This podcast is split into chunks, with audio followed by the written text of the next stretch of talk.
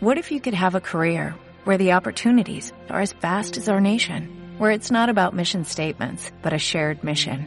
At U.S. Customs and Border Protection, we go beyond to protect more than borders, from ship to shore, air to ground, cities to local communities. CBP agents and officers are keeping people safe. Join U.S. Customs and Border Protection and go beyond for something far greater than yourself. Learn more at cbp.gov/careers. Empezamos una nueva edición de Café Mercosur, este espacio en el que nos proponemos analizar la realidad de los países de la región con un foco en los aspectos jurídicos. Hacemos este programa desde Rosario, Argentina, quien les habla, Osvaldo Di Princio, y de San Pablo, Brasil, Ramiro Cayano Blanco. Bueno, comenzamos otro programa de Café Mercosur y Batuque en la cocina, el programa 285 de Café Mercosur y el programa 198 de Batuque en la cocina. ¿Qué tal Marchela? ¿Cómo estás? ¿Cómo están las cosas por allá? Ya nos vas a contar de Europa, pero ¿cómo están así rápidamente las cosas por Ginebra, por Europa? ¿Qué tal Ramiro? Hola a todos y todas, aquí estamos. Y bueno, sí, hay, hay, mucho para hablar hoy, hay mucho de Europa, muchísimas manifestaciones por estos lados y muchísimos descontentos. Así es. Bueno, lo tenemos a Osvaldo. ¿Cómo andan las cosas por Rosario, Osvaldo? Eh, Rosario y la Argentina en sí está viendo una cierta tranquilidad, o sea, no se ve mucho, mucho movimiento como hubo hasta hace un tiempito, pero no, eso no, no quita que siga siendo situaciones difíciles, ¿no? Bueno, vamos a hablar hoy de Europa y vamos a hablar de Norteamérica, ¿no? Pero eso no significa que descuidemos a nuestra querida Latinoamérica, donde han ocurrido muchísimas cosas. Nosotros no solemos hacer editoriales, pero vamos a ir viendo algunas de las cosas más destacadas que han ocurrido en nuestra querida América. Por ejemplo, el presidente del gobierno de Canarias, Ángel Víctor Torres, ha visitado Cuba y le siguió la visita de, a Cuba del vicepresidente de Colombia también. Calificó los resultados como una nueva era de las relaciones políticas entre Colombia y Cuba, ¿no?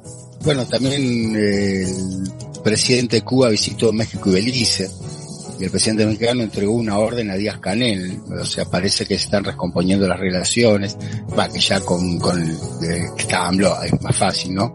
Empresas privadas también se comprometieron a invertir unos 400, 4.200 millones de dólares en El Salvador, Guatemala y Honduras, para mejorar la economía de estos países y reducir los flujos migratorios procedentes de ellos. Cuando yo escucho que Estados Unidos invierte, no sé si está invirtiendo o devolviendo, en realidad tendría que ser. Sí, eh, sí, sí, la verdad que buena, buena, buena pregunta. Estarían devolviendo, es que tampoco la devuelven porque después se la vuelven a llevar, no importa.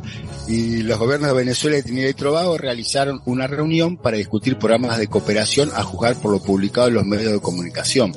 Fue una reunión amena debieron hablar sobre cómo eludir las sanciones. La misma, la misma semana, Maduro se reunió con Raf González, primer ministro de San Vicente y las Granadinas. Recordemos que anteriormente todos estos países iban a crear una Unión Energética Caribeña. No se ha informado ningún avance en las conversaciones al respecto, por todo apunta a que se está llevando a cabo. Yo me acuerdo que era un proyecto que tenía mm, eh, Chávez, muy importante, de hacer una, como una unión energética caribeña, o sea que en realidad era que, Venezuela le entregara petróleo a través de a, estos países que, carecen, ¿no? Bueno, también hablando de, inversiones, ¿no? Tesla dice que va a abrir dos nuevas plantas en México, también, según lo que dice el presidente mexicano, también está una buena noticia, ¿no? Marchela, ¿alguna otra, Marchela? Yo lo que tengo para decir de, de AMLO es que está dudando en darle la presidencia de, de la comunidad, no sé, no sé exactamente de qué cámara es la que tiene ahora eh, México, algo latinoamericano es, a Perú, le tocaría a Perú en este momento y está dudando en dársela porque no eh, considera que no es un país democrático. Me parece excelente lo de AMLO. Eh, Marchena, escuchémoslo a AMLO, ¿qué te parece? Dale, dale. Le voy a dar instrucciones al secretario de Relaciones Exteriores que le notifique este, a los miembros del grupo de Río qué hacemos porque yo no quiero entregar este a un gobierno que considero espurio, que decidan los miembros del grupo de Río llamaría puntualmente a una votación entre los países para ver qué determinación se toma. Lo vamos a notificar, a informar, para ver cuál es la opinión que tienen.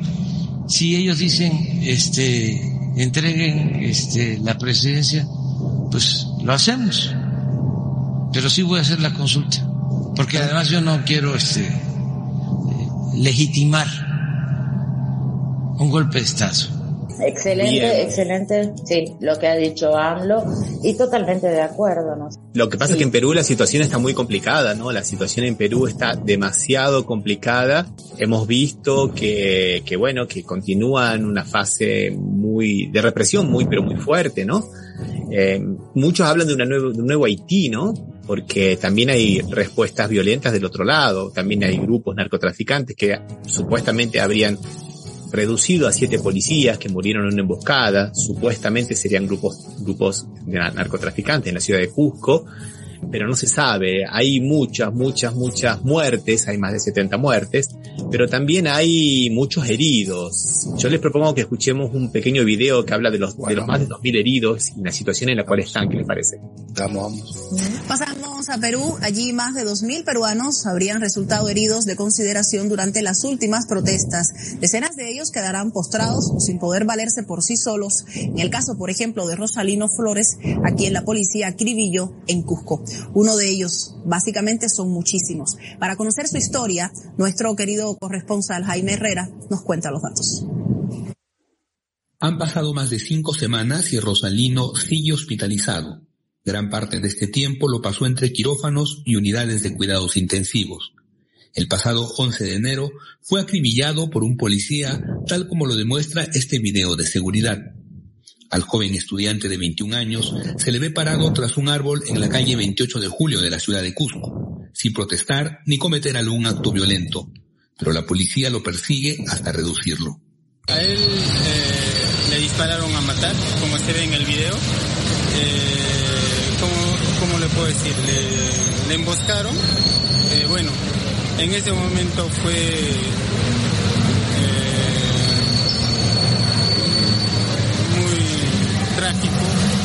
A él le dispararon a una distancia de 2 a 3 metros de distancia y fue por la espalda. Y eso fue a matar porque le dispararon al cuerpo. A su fueron otros manifestantes y brigadistas. Su estado era grave ya que le impactaron 36 perdigones disparados a corta distancia, los que le afectaron los pulmones y un riñón. Además tuvieron que extraerle el 70% del intestino. Actualmente Rosalino Flores Valverde se encuentra internado en el Hospital Arzobispo Loaiza de Lima. Su salud evoluciona favorablemente, pero según los propios médicos, su vida no será la misma, ya que requerirá asistencia hasta para el mínimo esfuerzo. Esta no es una historia aislada. En lo que va de la crisis social y política, han muerto cerca de 60 personas a causa de la represión y se estima que más de 2.000 personas resultaron heridas. Justicia y reparación es la demanda del común de quienes se han visto afectados por la represión y pese a ello siguen en las calles exigiendo la renuncia de la presidenta Boluarte, el cierre del Congreso y nuevas elecciones. Con imágenes de Alejandra Elías informó Jaime Herrera, Telesur, Perú. Complicado, ¿no? Es que esto es lo que está pidiendo el pueblo peruano, ¿verdad? Eh, que llamen a nuevas elecciones rápidamente, que deje el gobierno eh, y sobre todo que sea juzgada la presidenta con los aliados por estas muertes que hubo estos, estos últimos semanas, porque ya lleva bastante tiempo, ¿no? Después del golpe de, de Estado que le han hecho a Pedro Castillo. E inclusive las últimas noticias de Pedro de la Dina Boluarte es que se ha reunido con gente del Fujimorismo, ¿no? Y inclusive con con Keiko Fujimori, o sea, con el sector de la derecha. Ya prácticamente no queda más nada para rescatar de lo que supuestamente sería una especie de, digamos, eh, atisbo de socialismo como quiso presentarse, o atisbo de izquierda, o atisbo de continuidad, hablando de los, nadie, de los nadies, mm, parafraseando a Galeano, y bueno, ya ahora creo que ha quedado tranquilamente demostrado ese, esa, ese alineamiento con la derecha que tiene. Y yo quería destacar una cosa por ahí que nosotros no lo tenemos muy, muy claro, ¿no? Que esta situación de, política de Perú, que viene siendo tan, tan controvertida de alguna manera, ¿no? Y tan destacada, seis, siete eh, seis presidentes en siete años, por ejemplo, ¿no? No hay presidente que, que pueda. Pero nadie ha reparado en una pequeña cosa, que la economía se mantiene igual. Porque el presidente del Banco Central, el señor Valverde Flores, es el mismo desde el 2006. E inclusive uno de los errores de Castillo fue no haberlo removido. Entonces él mantiene una política fiscal que es la que necesitan las grandes multinacionales para tener un dólar competitivo y retirar las ganancias hacia afuera. Y es lo que ahora se está planteando acá en Brasil. Acá en Brasil hay una disputa muy grande entre el presidente del Banco Central y Lula, que le ha dicho que por qué Brasil tiene que tener una tasa de interés del 13,75% si todos los datos económicos dicen que no, que no puede ser. La inflación acá fue del 5,22%, lo que significa que es una tasa de interés real que el Banco de Brasil está pagando o sea que los contribuyentes brasileños están pagando a los inversores del 8, de más del 8%, o sea, la más alta del mundo. La segunda es la de México con el 5,2%. O sea, es una transferencia de riqueza de los sectores populares hacia los sectores financieros, especuladores, concentrados, impresionante. Y, lo que quieren es eso, quieren el modelo peruano, donde no importa quién gobierne, lo importante es que se mantengan siempre las ganancias líquidas de las empresas multinacionales, ¿no, compañeros? Sí, lo que rescatan siempre la derecha acá en la Argentina es justamente ese tema, que en, Perú hay, hubo seis o siete presidentes en siete años, seis presidentes en siete años, siete o seis, no me acuerdo, pero que como mantienen el mismo presidente del Banco Central, la economía funciona, entonces ahora eh, están entendiendo acá que lo importante es que se mantengan eh, los técnicos, los tecnócratas en esos puestos, no importa quién sea presidente en realidad, ¿no? Sino que se mantengan y cómo funciona la economía peruana a través de sacar todas las riquezas, todos los minerales de Perú, pasó a ser el segundo exportador en Sudamérica, creo, de minerales después de Chile, o sea, porque permite exportar sin que tenga que volver nada, o sea, realmente dando la libertad absoluta y con una niveles de pobreza muy altos, hay una y es un poco el modelo que también quieren implantar la derecha acá en Argentina, ¿no? Al igual que en Brasil. Totalmente, totalmente de acuerdo Osvaldo, o sea, funciona para ellos, como vos decís, ¿no? Funciona para ellos obviamente, y quieren implantarla en toda Latinoamérica, en, toda, en todo el continente eh, americano. Sí, es el modelo cada vez que sale una noticia de Perú, que son muy pocas acá las que salen de Perú y muy sesgada la información que dan, eh, resaltan eso, que, ah, pero el, ministro, el presidente del Banco Central es el mismo y por eso la economía funciona bien. Nosotros cambiamos el presidente del Banco Central y por eso nos va mal. Bueno, les propongo que hagamos la primera pausa musical escuchando a una banda peruana que se llama Bala Perdida y un tema que se llama Ruge la ciudad. Vamos.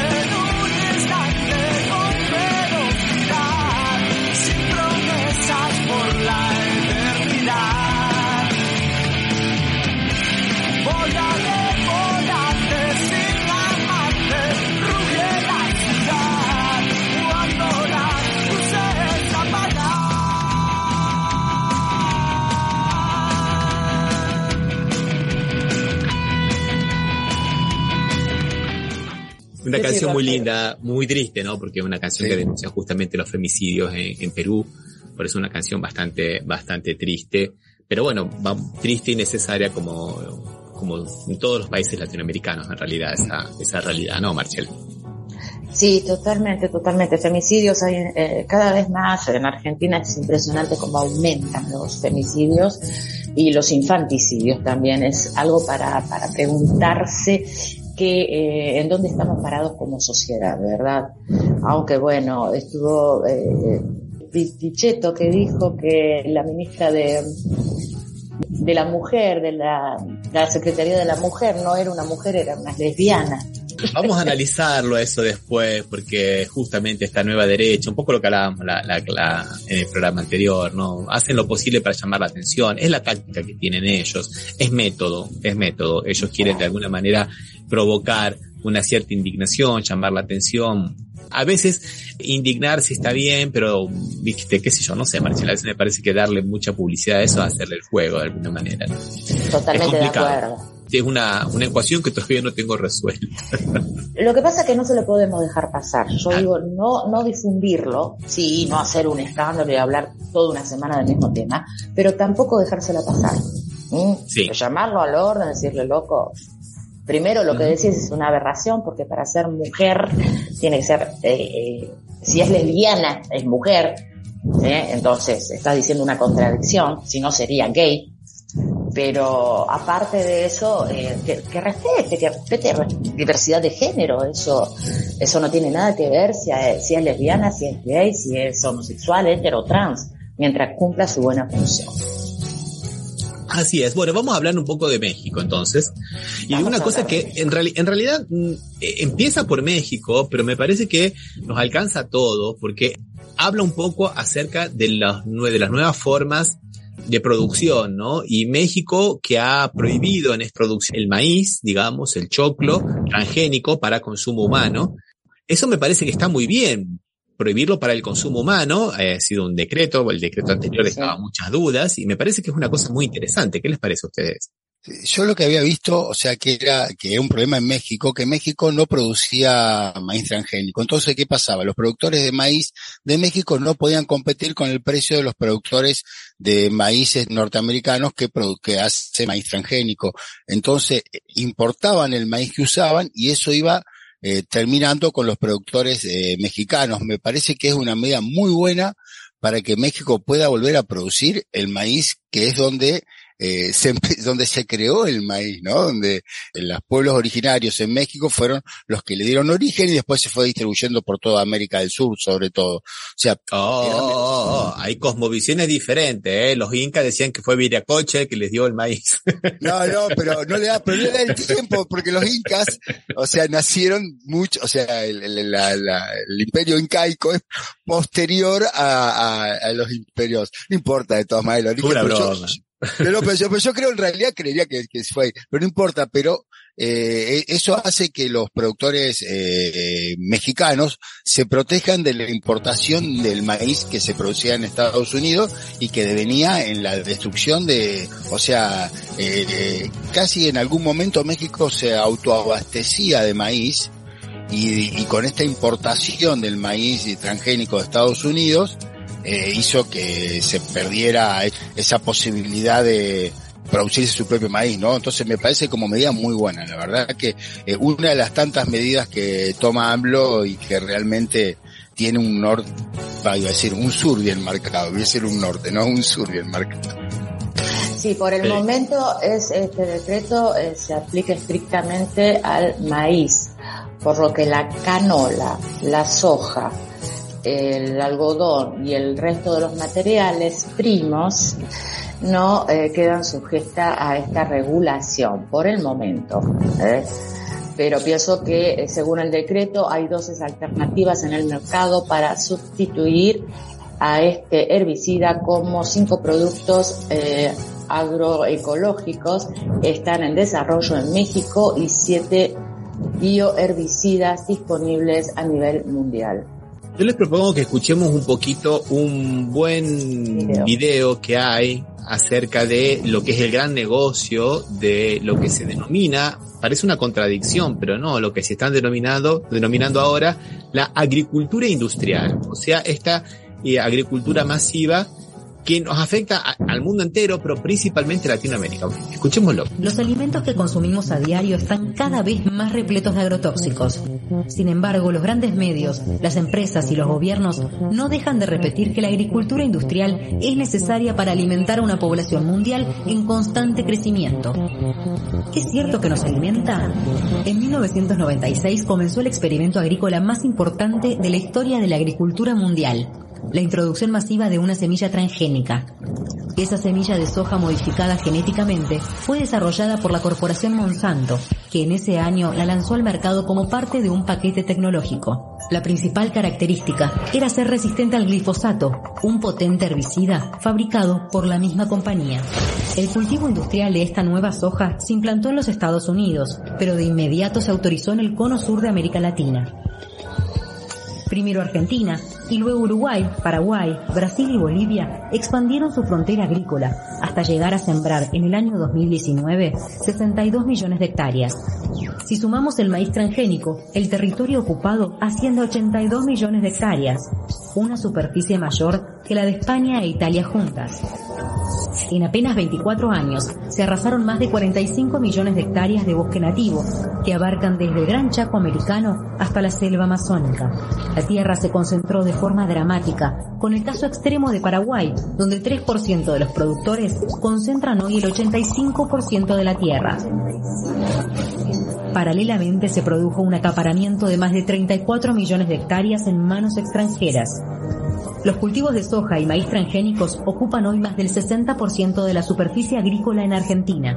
Incluso a nivel global, la agricultura industrial concentra el 75% de la tierra productiva. Crece la concentración, la extranjerización y la producción no diversificada de la tierra. De igual modo crece la concentración y transnacionalización del mercado. Las compañías se expanden sin límite, mutan y se fusionan hasta convertirse en verdaderos colosos del agronegocio, al punto que hoy apenas un puñado de empresas maneja el mercado mundial de semillas y agrotóxicos. Las consecuencias de este modelo están a la vista. En los territorios productivos, el envenenamiento. La superficie productiva es anualmente fumigada con más de mil millones de litros de agrotóxicos. El más utilizado es el glifosato. Hoy estos pesticidas se encuentran presentes en la tierra, el aire, el agua, los alimentos e incluso en sangre. Las comunidades ven cotidianamente cómo se multiplican los casos de cáncer, los abortos y los nacimientos con malformaciones. La destrucción de economías regionales, el desplazamiento de poblaciones campesinas hacia la marginalidad urbana, la criminalización de estos mismos sectores empobrecidos. En las zonas urbanas, la pérdida de producciones locales, la contaminación de la dieta, ya que muchos de los alimentos procesados contienen soja o maíz transgénicos, el aumento de los precios de la comida como resultado del monopolio corporativo. En las zonas de tránsito, Dado que la enorme mayoría de la producción se exporta para ser usada en la elaboración de agrocombustibles y forraje, se necesitan inmensas obras de infraestructura para el transporte y la comercialización. El ejemplo de la hidrovía Paraguay-Paraná es quizás uno de los más dramáticos por la destrucción de humedales a lo largo de miles de kilómetros. En las instituciones, los repetidos intentos de avanzar en la modificación de las leyes de semillas para aumentar el control corporativo, la manipulación de las pruebas científicas para minimizar los impactos del modelo. A pesar de las presiones corporativas, la misma Organización Mundial de la Salud ha clasificado el glifosato como probablemente cancerígeno. El silencio y la complicidad de los gobiernos locales y nacionales. Todos estos impactos desnudan el gran problema central, el poder corporativo dominando nuestra alimentación, nuestros territorios y hackeando nuestras democracias. Entonces, ¿hay alternativa? Hoy las comunidades locales, campesinas y campesinos, pueblos originarios y productores familiares no solo están denunciando el desastre socioambiental del agronegocio, además están marcando el camino para otra agricultura, desde los territorios, con producción local y por medio de la agroecología de base campesina. La única alternativa para transformar este modelo es frenar el acaparamiento de tierras a través de una reforma agraria integral y popular y defender las semillas criollas y nativas para asegurar la producción de alimentos diversos base de una dieta saludable. el mismo año en que se introdujeron los cultivos transgénicos en el cono sur, la vía campesina inició la lucha política por la soberanía alimentaria, es decir, por el derecho de los pueblos a decidir qué cultivar y cómo hacerlo, a definir su propia política agraria y alimentaria, la soberanía alimentaria recupera el vínculo con la naturaleza y una forma de producir alimentos que el capitalismo y la agricultura industrial han destruido. Representa una de las últimas oportunidades que tenemos como humanidad para construir un nuevo paradigma que nos reencuentre con la posibilidad de un futuro digno.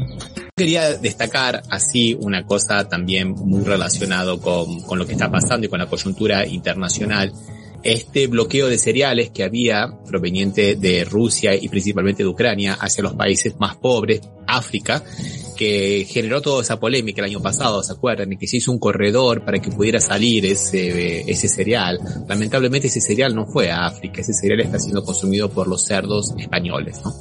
Y la gente en África sigue muriéndose de hambre a pesar de todos los esfuerzos de la comunidad internacional, que no fueron pocos, e inclusive hubo algunos altercados algunas escaramuzas militares en el medio por algunos problemas, a pesar de, que había varios países como Turquía también que estaban garantizando la paz. Bueno, no llegó a destino. Eh, es muy triste que pase eso porque tenemos que pensar que, si yo sé que los cerdos son muy importantes para España, para su economía y que tiene que seguir vendiendo su jamón para el mundo entero, pero la gente en África que era el destinatario de estos alimentos, me parece que la necesita poco más, ¿no les parece?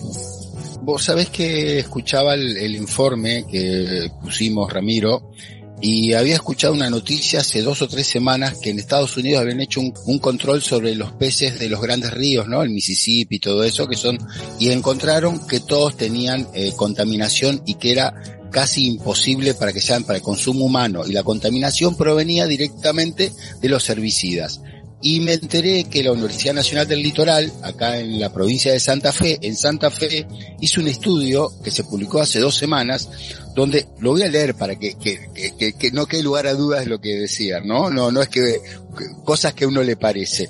Un estudio realizado por científicos de la Universidad Nacional del Litoral demostró que los peces del tramo inferior del río Salado, desde San Justo hasta la desembocadura en Santa Fe, están contaminados por un cóctel de nueve biocidas estos se encontraron con índices récord a nivel mundial para organismos acuáticos. En algunos casos, los valores hallados en los ejemplares de los sábalos superan largamente el máximo de las ingestas diarias admisibles para los humanos. La alta concentración de plaguicidas hallados significa un riesgo potencial por tratarse de un pez comercial de agua dulce que se consume localmente y se exporta a otros países para consumo humano. Eh, podemos aclarar que cuando desemboca el río Salado, desemboca en el río Paraná. O sea, estos mismos sábalos son los que se consumen acá en Rosario y que hay un frigorífico en Victoria que es el que lo procesa para exportación y ahora nos encontramos con este problema, ¿no? Que lo que decían que no hacía nada, evidentemente algo debe estar haciendo porque si no estos informes estarían todos equivocados. Como bien dijiste vos, no solamente es para consumo nuestro en Argentina, sino también para exportación. Sí, y, y aparte yo te diría, haciendo un poco la vista gorda, si vos decís que esa mayor producción, porque miraba la mayor producción que había de granos en todo el mundo por los granos y todo eso serviría para que bajen los alimentos y que pueda acceder los alimentos a más personas, sería tolerable. Pero lo que pasó que hay una inflación en los alimentos en todo el mundo, o sea que evidentemente esa esa gran producción que te dice el capitalismo, si produce mucho, bajan los precios, parece que no se da. Produce mucho y los precios aumentan. Bueno, nos quedan dos temitas nada más de la parte latinoamericana que la vamos a pasar muy rápidamente. Uno de ellos es que, bueno, se ha consolidado el pacto entre Colombia y Venezuela para reactivar justamente el comercio internacional entre Petro y, Maduro, que se han encontrado justamente en esa región, en la frontera entre los dos países. Nos parece que está muy bien que haya un paso hacia la integración como debía ser, ¿no? Como debía ser. Petro está haciendo muy, muy buena presidencia desde que comenzó, ¿verdad? Ya algún día vamos a hablar de Colombia un poco más profundamente, pero muy buenas cosas. Y bueno, ya que estamos hablando de acercamiento, vamos a hablar de otro acercamiento y terminamos con esto, el acercamiento de Milei con Bolsonaro, el, eje del mal, ¿no? el eje pero, eh, Dios los críe, ellos se juntan, ¿eh? ya se habían juntado, ¿no? Ya se habían juntado en, en esto que se, ya, se ha dado en llamar ahora la CEPAC, ¿no? La conferencia conservadores, ¿no? De la acción conservadora. Ya se habían juntado en, en Brasil con, junto con CAS, el, eh, el candidato que perdió en Chile, ¿no? Que Boric llegara a las elecciones, claro. Entonces, bueno, y la idea es justamente es luchar contra la revolución socialista que se está desarrollando en América Latina, ¿viste? Así, el- la cuestión soviética, la Sí, sí, la, Unión. Soviética Latinoamericana, ¿cómo atrasan estos muchachos? Eh? La Unión Soviética hace tiempo que desapareció. No, ustedes saben que cuando sacaron esa idea, ellos hablaban de la URSAL, y esto se ha convertido en una cosa medio de, de ri- risueña, ¿no? Que era, la URSAL sería la Unión de las Repúblicas Socialistas de América Latina. la URSAL, ¿viste? Entonces, acá, claro, los sectores de izquierda de Brasil lo tomaron eh, en solfa, y ahora inclusive hay un corso, eh, sí, un carnaval de calle, ¿no? Que se, se, se reúnen que justamente se llaman Ursal, ¿no? Haciendo un poco una parodia de esta locura delirante que tienen estos pers- personajes de derecha, que cada vez son más de derecha, frente a estos gobiernos que cada vez son menos de izquierda, ¿no? Entonces por ahí estamos en una combinación un poco, un poco complicada. Pero bueno, vamos a dejarlo por un próximo programa, ahora lo dejamos como una nota risueña. Y yo los invito a que escuchemos una pequeña canción y después seguimos hablando de Europa y de Norteamérica, de lo que ha pasado justamente en lo que se llama la catástrofe de Ohio. ¿Qué les parece? Bien. Vamos a escuchar una canción que se llama No Duerme, que es de Pescado Rabioso, por una banda Romafoni.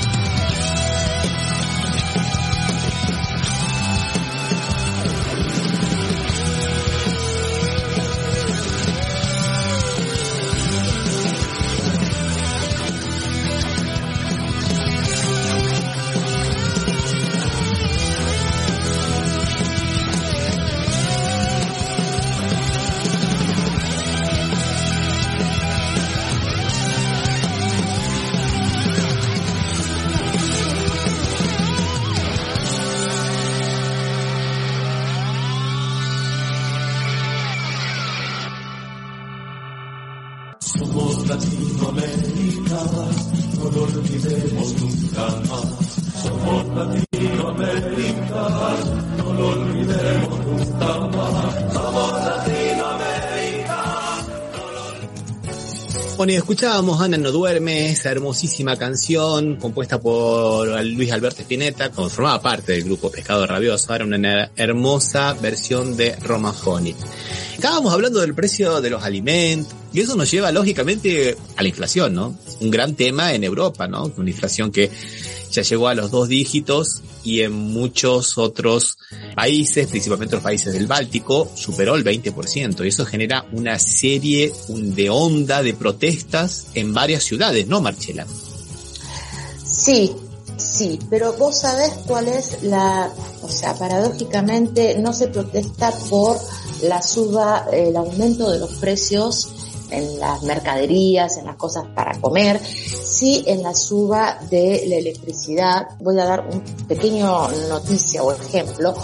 Mi factura de electricidad en Suiza, que está subvencionada por el Estado, eh, toda la electricidad en Suiza, no solo yo, era bastante eh, poca, eh, relativamente era muy accesible. Sigue siendo para un salario suizo pero dobló, se duplicó la factura, el precio de la factura de electricidad. Todavía se puede seguir pagando porque por esa razón que aquí en Suiza está subvencionada, pero eh, como en mucha gente en otros países, la electricidad no está subvencionada o llegan unas facturas enormes. Ahora, las manifestaciones se están haciendo por otras razones, una de las cuales es eh, los salarios, que bueno, que sí que tienen que ver con la economía y con el aumento de los precios. Obviamente, el salario seguir bajo, no tenemos el poder adquisitivo para comprar esos alimentos que están aumentando, ¿verdad? Entonces sí. Y en, en Londres hubo manifestaciones, en Alemania también, en España, eh, sobre todo por la falta de, de personal eh, de enfermería y médicos. Eh, es una, un área donde están faltando personas para trabajar y no que no estudien o no están formadas, sino que eh, con esto de la pandemia yo pienso que eh, hay mucha gente que ha decidido reformarse a, hacer otra cosa o, algún trabajo en privadas donde quizás le paguen más.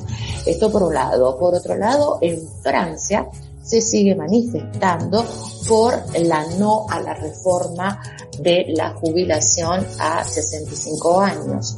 Y yo los felicito que tengan una buena lucha porque aquí en Suiza se votó y eh, desgraciadamente en Suiza, eh, como somos, estamos formados por provincias y por grandes, tres grandes regiones, la parte de la región alemana salió positiva, o sea que ahora las mujeres y los hombres, las mujeres por ahora nos eh, eh, jubilamos a los 65 años.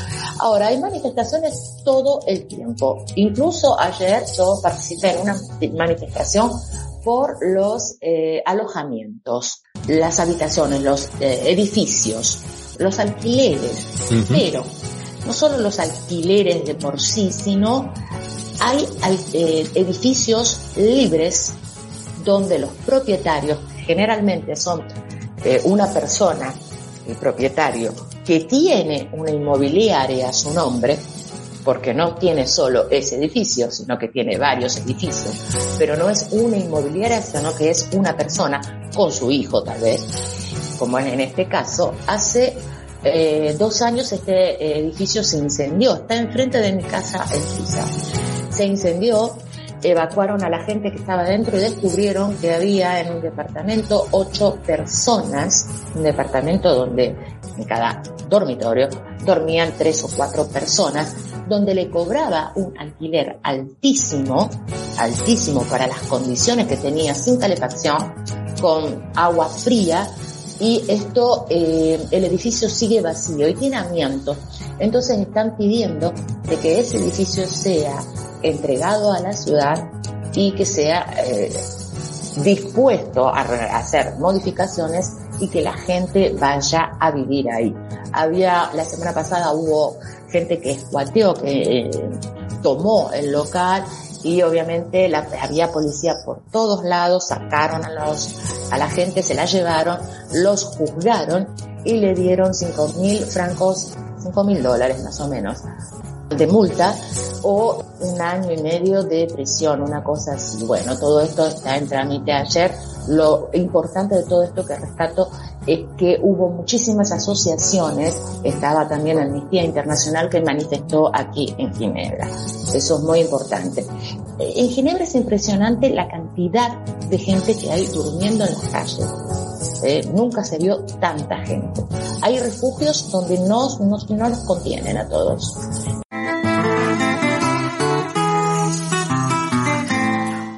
Ahora vamos a pasar al tema que habíamos prometido, ¿no? Esto de la catástrofe de Ohio, la ausencia del Estado y el apagón informativo. Yo para empezar, se me ocurre traer un muy completo video de Russian Today, de RT.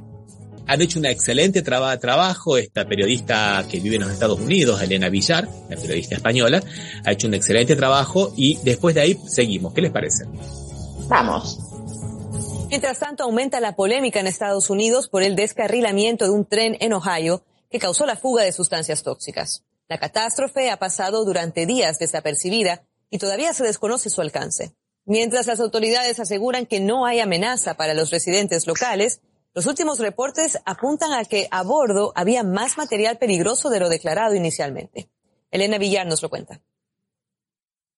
Sigue aumentando tanto la magnitud como la polémica relativa a la catástrofe ocurrida en East Palestine, una ciudad de unos 5.000 habitantes en la frontera entre Ohio y Pensilvania. El viernes 3 de febrero, un tren que transportaba productos químicos tóxicos descarriló. El incidente provocó un gran incendio y en un principio se obligó a los residentes de la zona a evacuar sus casas. Según se reportó posteriormente, cinco de los vagones cisterna transportaban cloruro de vinilo, un químico muy peligroso, inodoro y relacionado con un mayor riesgo de cáncer. Pues bien, días después del descarrilamiento, los equipos iniciaron una quema controlada de los productos químicos tóxicos, según dijeron, para evitar una explosión mucho más peligrosa, aunque los expertos advirtieron de que esto crearía una columna de fosgeno y cloruro de hidrógeno en toda la región. Para hacernos una idea, el fosgeno es un gas altamente tóxico que incluso se utilizó como arma en la Primera Guerra Mundial. Posteriormente, más de una semana después, se han encontrado en el tren al menos otros tres químicos más descritos como peligrosos. La catástrofe ha desatado la polémica en Estados Unidos por, por diversos motivos. Uno de los principales porque todavía más de 10 días después se desconoce el alcance de lo sucedido, mientras las autoridades han hablado de quema controlada e incluso el 8 de febrero les dijeron a los residentes que podían regresar a sus casas y beber agua. Los ríos de la zona parecen llenos de peces muertos y las mascotas y animales de algunas granjas también, aunque por el momento no ha habido informes de lesiones o muertes de personas como consecuencia de la catástrofe, muchos cuestionan la seguridad del área. Otro de los puntos polémicos tiene que ver con el tratamiento mediático. La catástrofe ha pasado durante días desapercibida tras reportes de medios alternativos y una creciente denuncia de la situación en redes sociales. Los grandes medios empezaron a informar con mayor interés. A esto se suma que el pasado 8 de febrero un reportero de televisión que sí estaba cubriendo una conferencia de prensa sobre el descarrilamiento fue arrojado al suelo, esposado y arrestado durante unas cinco horas.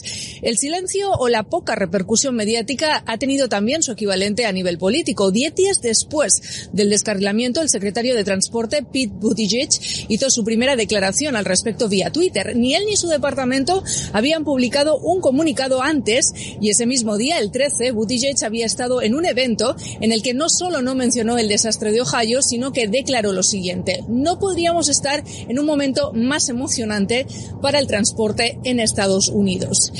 Todo esto mientras trabajadores y sindicatos del transporte ferroviario alertan de que este accidente es solo la punta del iceberg de una industria con una supervisión ineficaz, grandes recortes de personal y que está priorizando las ganancias sobre la seguridad. Se estima que 12.000 vagones cargados con productos químicos tóxicos pasan por ciudades y pueblos de Estados Unidos cada día.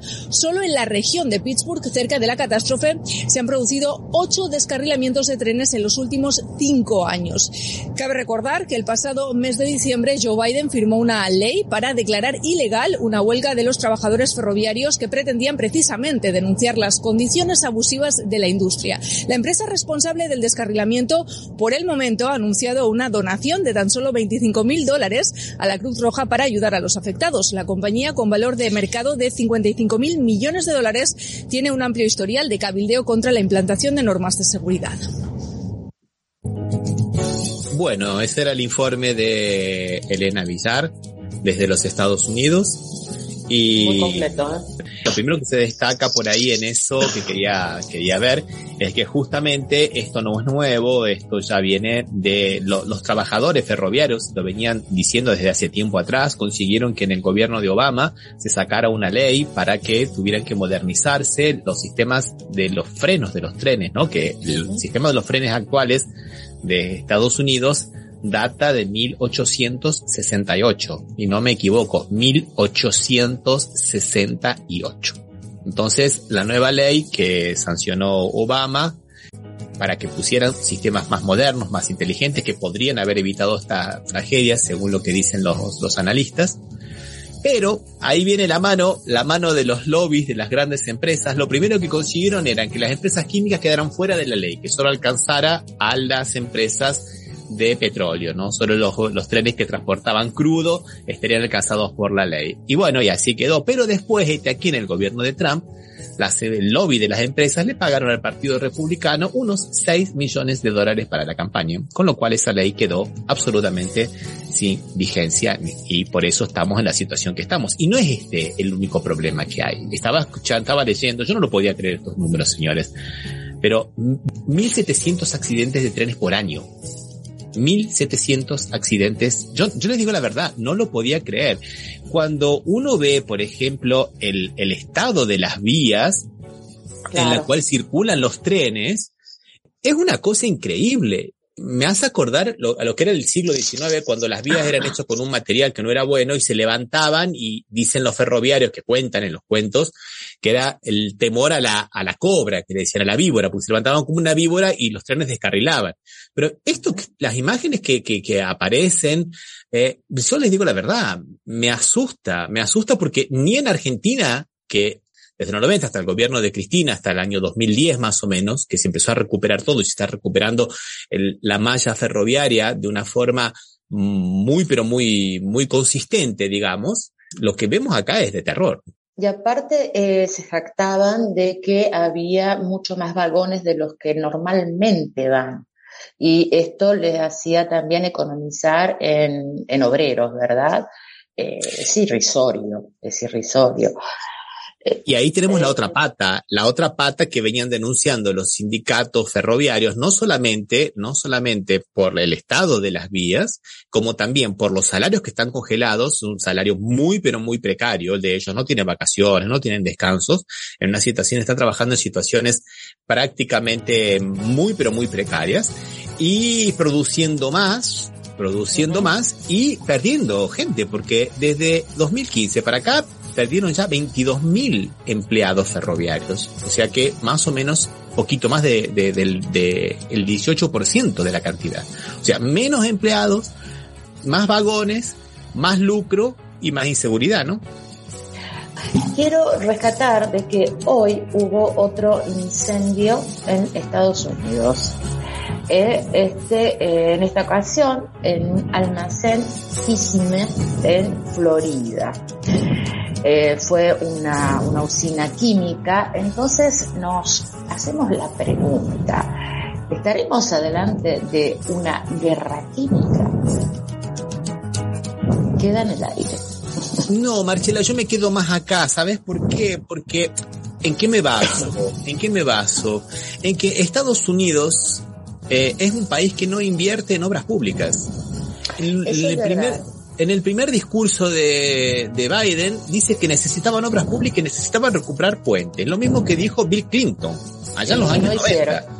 En el, en- Estados Unidos está en el, en el décimo sexto lugar en el mundo de países que invierten en obras públicas. A mí me parece que dejar librado todo al mercado, al impulso del mercado, acaba teniendo estas consecuencias.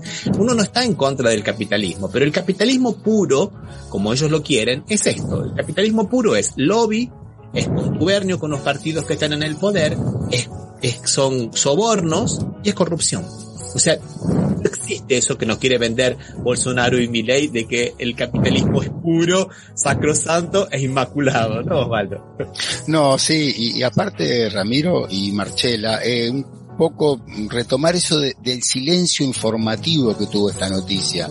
Eh, son, es un kilómetro y medio de trenes, supongo que serán eh, cinco vagones por, cinco vagones por, por eh, cada 100 metros, una cosa así, debe ser, o sea, eran como, no, más, más, más, son más todavía, deben haber sido como más de 150 vagones, y la primera noticia que llegó acá a la Argentina decían que transportaba combustible. Y ahora entiendo por qué decían que transportaba combustible, porque los combustibles están dentro de la ley.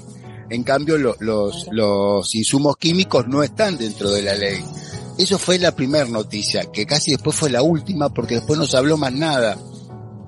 Acá la noticia duró eso, duró lo que ese día no se sabían las víctimas porque no se podía saber, qué sé yo, y ahí se terminó la noticia. Hubo muy, muy poca información, había que ir a buscarla la información porque no llegaba y la administración de Bi- de Biden rechazó la solicitud de asistencia por desastre en Ohio después del descarrilamiento tóxico, dijo Fox News. Eh, no hay dinero para limpiar la contaminación en East, en East Palestina, pero sí para enviar misiles de millones a Zelensky. ¿Eh? Eso es lo que han, han dicho, han hecho la remarca. Por eso también hay manifestaciones también en, en Europa, En Europa. diciendo de que dejen de, de mandar eh, armamentos a, a Ucrania. Mira, Quería colocar que un pequeño video para que veamos el único periodista que estaba cubriendo este caso en los Estados Unidos cuando se estaba desarrollando, a ver si lo podemos ver, cómo lo llevaron preso. Como dijo la, la periodista, lo llevaron preso, lo tuvieron preso durante cinco horas porque estaba simplemente informando. Bueno, los medios europeos, según lo que yo estaba viendo, Marcela, recién el día eh, 14 o el día 15, inclusive algunos a- ayer recién empezaron a noticiar esto cuando esto ocurrió el día 3. Mientras tanto nos tenían, digamos, como diríamos en Argentina, nos tenían boludeando con el globo chino. El globo chino. Que podía ser un extraterrestre. El, el ovni, el ovni, el ovni. No descarté, un ovni era, no descartamos ninguna hipótesis, dijeron oficialmente cuando le preguntaron si podían ser extraterrestres. O sea, es una cosa, un operativo lavado de cerebro alucinante. Yo creo que esto va va a pasar a, a los anales de, de lo que es la manipulación mediática. y lo que estaba Totalmente, totalmente. Incluso de los globos chinos, eh, el Aeroclub de Illinois en Estados Unidos ha dicho que niños y padres que informan un blogger de, de, de informaron la desaparición de un globo de los que hacen los niños, estos aerostatos son pequeños globos de circun cir- circunnavegación equipados con rastreadores que a menudo cuentan entre 12 y 180 dólares cuestan cada uno según el tipo. La evidencia muestra que el dirigible pudo ser uno de los misteriosos objetos voladores derribados por la aguja, según eh, Aviación West. Ahora a eso agregale que el caza que derribó ese globo cuesta 25 mil dólares la hora para volarlo. Le tuvo que, que disparar dos misiles, porque el primero falló. Tuvieron que usar dos misiles. Cada misil cuesta 400 mil dólares. O sea, vos fijate cómo para esa payasada mediática, para, digamos, mantener al, al mundo entero en vilo, si era la, bueno, Blinken, Blinken canceló la visita que tenía a China por supuestamente la violación del espacio aéreo, este grave problema de espionaje chino que es y este avasallamiento de la soberanía aeroespacial americana. Y era un bulo, era lo que se dice un bulo, era un, era un globo, digamos, no había nada. A mí lo que me queda, eh, que no me queda claro es por qué ellos decían que era chino, era solo para, para Claro. pasar la información. Sí, porque no había una banderita china ni nada. Sí. Y, y, eso también se da concomitantemente con esta catástrofe de Ohio, que muchos están hablando de que podría llegar a ser un nuevo Chernobyl, inclusive por las consecuencias nefastas que va a tener. Eh, no se sabe muy bien hasta ahora qué ha pasado. Las aguas han quedado muy contaminadas. Hay videos de la gente que muestran, por ejemplo, cómo está todo viscosa, como, como aceitosa, como propia de un agua que no es pura, ¿no? Los, pe uh -huh. los pequeños arroyos, ¿no? Y además, justamente con esta, digamos, revelación que hizo el periodista Seymour Hersh, que habíamos comentado la semana pasada, ¿se acuerdan? De que los dos gasoductos, el Nord Stream 1 y el Nord Stream 2, habrían sido dinamitados o explotados, digamos, por los Estados Unidos y que, bueno, justos globos sirvieron también para desviar la atención de ese hecho fundamental que afecta a la soberanía de Alemania y de la Comunidad Económica Europea, ¿no? Porque que hace una potencia, pues también son de la OTAN, pero es una extracomunitaria, ¿no? Como Estados Unidos, justamente eh, destruyendo propiedad de empresas de la Comunidad Económica Europea, porque Nord Stream 2 no es del, del Estado ruso es de las empresas que invirtieron en eso. Algunas empresas son rusas, pero muchas empresas son europeas. Hay muchas alemanas, sí. ¿Sí? ¿Sí? Y, y, el desastre ecológico del que produjo este eh, del tren este, eh, dice la nube tóxica, todos sabemos el tamaño de Estados Unidos, se ven todos los mapas que es muy grande. Dice que la nube tóxica que produjo ya cubre el 8% del territorio de Estados Unidos. Y la contaminación del Bajo Mississippi complica el suministro de agua al 22% de la población de Estados Unidos y 22% son 66 millones de habitantes, o sea, más que la, un 20% más por lo menos o 30 de la población de Argentina tienen problemas con el agua por este tren y no se ve estas noticias no se ve en ningún lado, ¿no? De hecho, Ramiro, tuviste que recurrir a Rusia Today para poder sacar algo. Sí, sí, sí. Algunos están visto, quizás un mea culpa diciendo cómo hemos dejado pasar todo esto. Bueno, pero lo han dejado pasar y durante dos semanas no han hecho absolutamente nada. Este accidente ferroviario, por ahí lo comparo con el que fue el accidente ferroviario en Argentina, en, en la estación 11, y, y, todo lo que se habló en Argentina, ¿no? De, y este acá no se y habla estaba nada. en mejor condiciones el de Argentina. Sí, no, no, absolutamente. Y fue falla humana, fue falla humana o sabotaje, no se sabe. No fue problema técnico como en estos casos, ¿no? Lo que se está, ya, llama mucho la atención es que todavía no se ha pronunciado Greta Gerwig con, con todo esto y eh, las organizaciones como Greenpeace, ¿no? Como que todavía no, no están, no, no han dicho nada de todo esto. ¿Qué está pasando? Así es. Bueno, creo que hemos conseguido dar un, un, una miradita a esta catástrofe que, que es tan grave, ¿no? No solamente para, para los Estados Unidos, sino también un poco para todos. Para, para todos, para todos, porque lo que lamentablemente en este planeta lo que pasa en un lado afecta a todos, es así.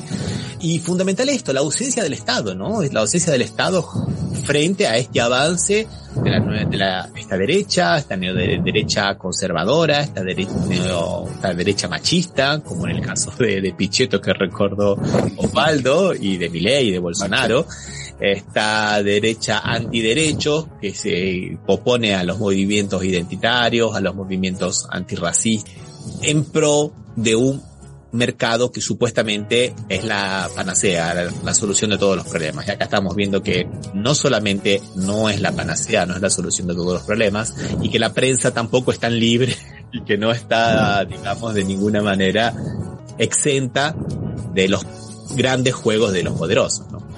Sí, los números asustan porque escuchaba, decía Marchela, que la empresa, su evaluación son 55 mil millones de dólares y destinó, si mal no entiendo, para Cruz Roja 25 mil dólares. Era Sí, Marchela. pero destinó un millón y medio para las víctimas. Ah, bueno, no, no, yo me había quedado con los 25 mil dólares nomás, se ve que estuvo haciendo, no, no, no re, realmente uno cuando escucha los números así de cómo funciona el capitalismo en estos, en estos sectores, ¿no? Empresas que ganan millones y no pasa nada, podríamos decir lo mismo de los alimentos, empresas eh, que producen alimentos transgénicos y son multinacionales de origen norteamericano, de origen europeo y ganan millón, cifras multimillonarias y la gente pasa hambre en, en, África, pasa hambre en América del Sur, pasa hambre en el mismo Estados Unidos y en la misma Europa la gente duerme en la calle, como contaba Marchela. Digo, sí, ¿cómo puede ser que, que haya esa distribución tan eh, contraria o tan o, tan mal distribuida de, la, de los bienes en función de este sistema capitalista que, que tanto defiende Milei y Bolsonaro, ¿no? Y acá hay muchos más, aparte de Milei y aparte de Pichetto, que recordó Marchela, no había sido yo, Marchela hablaba de Pichetto, yo solo quiero recordar que eh, los, eh, los compañeros, los turcos, siguen eh, eh rescatando gente después de, días que están ahí abajo, son milagrosos los que están saliendo y que han ido muchísima gente de todo el mundo a ayudarlo al rescate. No así fue con Siria, Eso. al lado y que también sufrió, también eh, no, no le llegan las ayudas por los bloqueos. Un país más que está sufriendo los bloqueos en una catástrofe natural. Sí, y, y, que uno escucha reiteradamente las víctimas en Turquía, los que murieron, los que rescatan en Turquía, y no escucha nada de lo que pasa en Siria, que, que es en Alepo. Hay un montón de inmigrantes de Alepo en la Argentina, sirios. O sea, y que eh, no digan nada realmente es tristísimo, ¿no? Es que no dicen nada porque no han ido, no han ido a rescatarlos. No, pero aunque sea la noticia, o sea, la única noticia que tuvo Marchela era que pasó en Siria y en Turquía y después solamente hablan de lo que pasa en Turquía y todos se rasgan la que muy bien, ¿no? Porque seguramente, eh, o sea, todos los, todas las personas se merecen que sean rescatadas, que sean cuidadas y que sean, pero no en esta situación así digo, los únicos países que se han animado a mandarle cosas son los países bloqueados. Cuba, Venezuela, Irán, Rusia y Qatar. Eh, y Turquía, claro, Turquía también le ha mandado, le ha mandado cosas también a, a, a Siria, Así. lógicamente.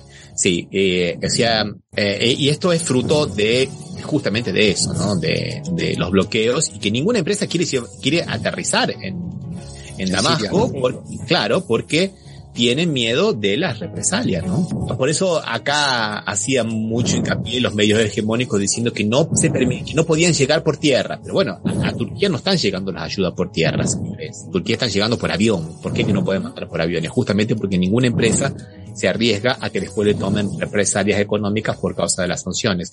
Y no han levantado las sanciones. Así como no las levantaron contra Cuba después de, de, de, del huracán, a pesar de todo, de varios grupos civiles de Estados Unidos que pidieron que por lo menos durante seis meses se levantara para poder reconstruir la isla, no se han levantado tampoco contra Siria. Eh, así que bueno, bueno, me parece... Como no. lo que dice es que los derechos no son para todo el mundo claro. de la misma manera. Bueno, compañeros, les deja, dejamos por aquí hasta el próximo encuentro. Les mandamos un abrazo muy grande a Cristian Sales. Invitamos a que escuchen el programa que hicimos, está en portugués, de Conexión, Conexión, Conexión América, lo encuentran en YouTube, en el canal Capilaridades, en el cual hablamos justamente de la derecha, del neonazismo y de la moneda única, está en portugués, y invitamos también a que lean la revista de puño y letra de nuestro gran amigo Sergio Rossi, al cual le mandamos un caluroso abrazo, y también le mandamos un abrazo, bueno, a Alberto, le agradecemos muchísimo toda la colaboración que ha tenido Alberto con este programa, con la producción que nos ha mandado material imprescindible, y un abrazo a Vinicius Couto también, y a todas las personas que nos siguen. Marchela, Osvaldo, hasta la próxima. Hasta, la próxima. Chao, chao.